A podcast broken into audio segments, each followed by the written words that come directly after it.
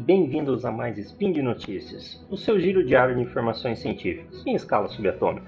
Meu nome é Augusto César Rodrigues e hoje, dia 20 Irisian do calendário Decátria e dia 2 de setembro do calendário Gregoriano, mais dicas com o Manual do Solteiro Químico, parte 47. E vamos lá para as dicas, gambiarras, life hacks, enfim, coisas para te ajudar aí no seu dia a dia.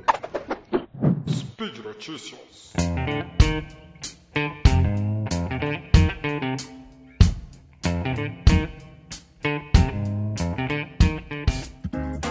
Primeira delas é detergente mais eficiente. Vamos lá. Para você tornar o detergente mais eficiente, o segredo é dissolver algumas gotas de vinagre em sua composição. Olha, eu tenho certeza que as suas panelas ficarão brilhando e sem gordura. Então, quer deixar seu detergente aí que você usa no seu dia a dia mais eficiente? Algumas gotinhas de vinagre dentro do, do frasco vai deixar suas panelas, ó, brilhando. Por que que acontece?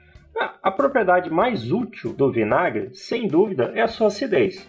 Suficientemente suave para não danificar tecidos e superfícies, mas forte o suficiente para eliminar manchas e sedimentos resistentes. Possui, ele possui alta concentração de ácido acético, vinagre no caso, né?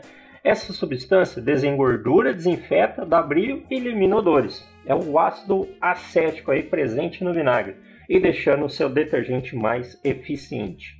Vamos lá, gente. É... Cerveja como polidor de móveis. Você não bebe cerveja? Igual eu, não tem problema. Às vezes você dá uma festa na sua casa e fica aquele monte de resto de cerveja que o pessoal tomou pela metade ou não abriu a latinha. Você quer dar um fim digno para aquela cerveja sem ter que bebê-la? Então vamos lá. Utilizar cerveja para polir mobília de madeira é uma boa alternativa se o produto convencional estiver em falta na hora da faxina.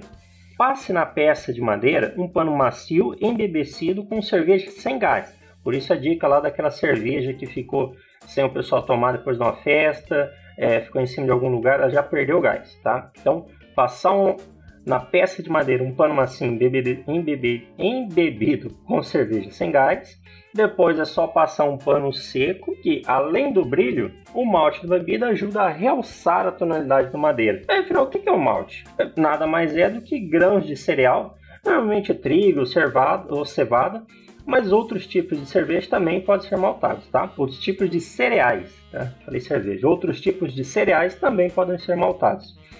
Então, esses cereais é um grão de cereal que passa pelo processo de malteação. Esse processo consiste em umedecer esses grãos e colocá-los para germinar até que os brotos nasçam. Isso produz enzimas que modificam as substâncias da semente, que podem ser usadas para a produção de bebidas e alimentos. Então, um pouquinho de cerveja sem gás aí é ótimo para você polir a mobília de madeira, tá? Outra dica: retire os pelos e cabelos do, ta do tapete ou carpete. Seu carpete ou tapete está cheio de pelos ou mesmo cabelos, então passa um rodinho velho em toda a sua extensão. Os pelos sairão com facilidade. Isso ocorre devido à borracha do rodinho ser meio grudenta, um rodinho mais velho, tá? Então, por que, que isso acontece? Porque a borracha do rodinho vai ficando um pouco meio grudenta. E até outros utensílios de borracha.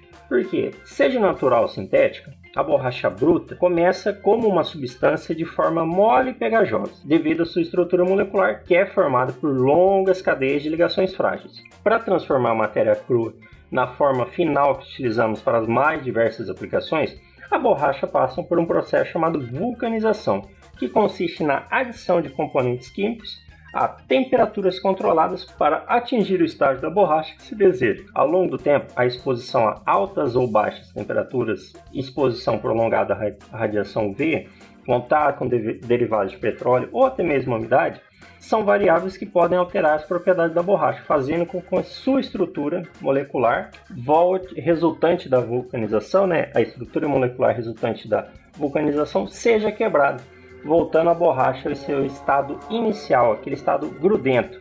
Tá? Então, devido a esses fatores aí, como altas baixas, ou baixa temperatura, derivados de petróleo, a borracha sai desse estado vulcanizado e volta para aquele estado inicial de grudento, tá? mais macio. E aí que você consegue utilizar seu rodinho velho para tirar pelos e carpete, pelos e cabelos de tapetes ou carpetes. Agora, Olha aí, uma alternativa para guardar brincos pequenos. Já tá de saco cheio de perder aquele brinco pequeno que às vezes você deixou em cima de algum lugar, deixou no porta-joia e ele sumiu?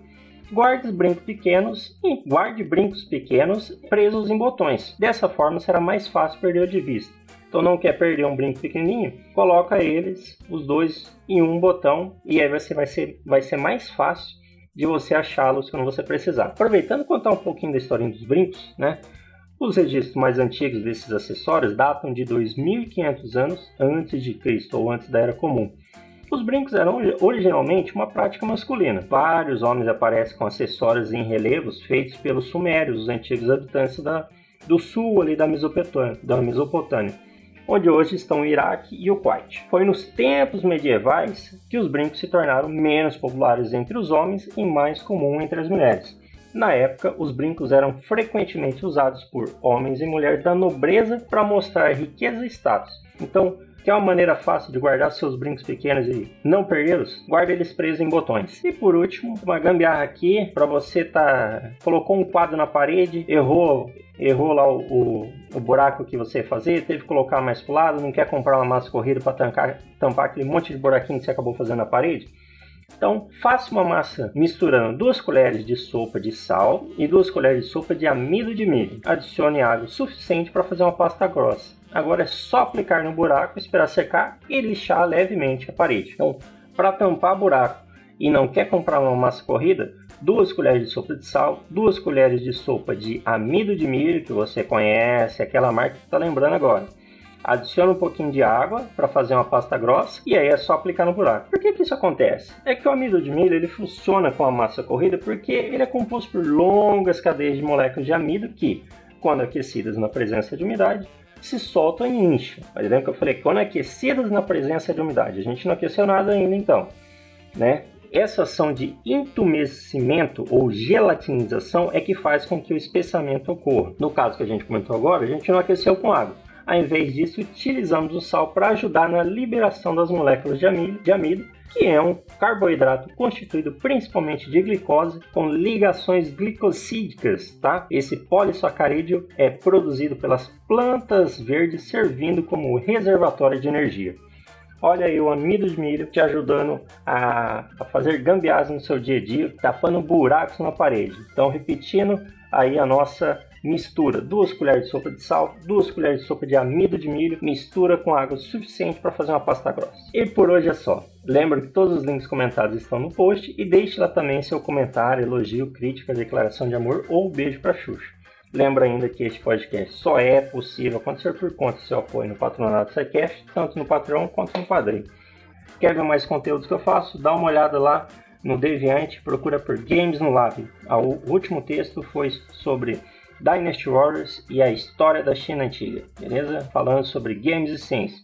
Aproveitando aqui um recadinho rápido no final. Chegamos ao número 47, a parte 47 do Manual do Solteiro Químico. Estou pensando em fazer alguma coisa diferente para a parte 50. Então, se você tem alguma dúvida, alguma curiosidade, tanto sobre no, o programa aqui, como que nasceu esse, esse o Manual do Solteiro Químico, deixa aí nos comentários coloca lá, é, Augusto, o que, que aconteceu, como que surgiu isso? Se der certo, eu pretendo fazer alguma historinha para explicar da onde que saiu o manual do solteiro químico, isso na parte 50. Se você tiver dúvidas, qualquer é, coisa lá, coloca nos comentários aí embaixo que a gente vai dar uma olhadinha e responder. Então, a ideia é fazer o Manual do Solteiro Químico, parte 50, um pouquinho diferente, tá bom, pessoal? Temos aí alguns programas até chegar lá. Um grande abraço e até amanhã.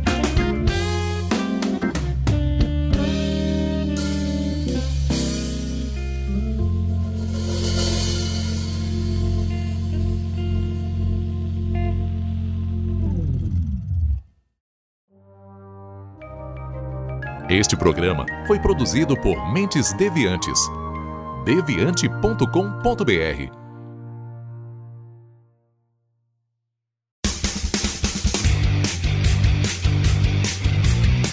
Cortes, edição de podcast.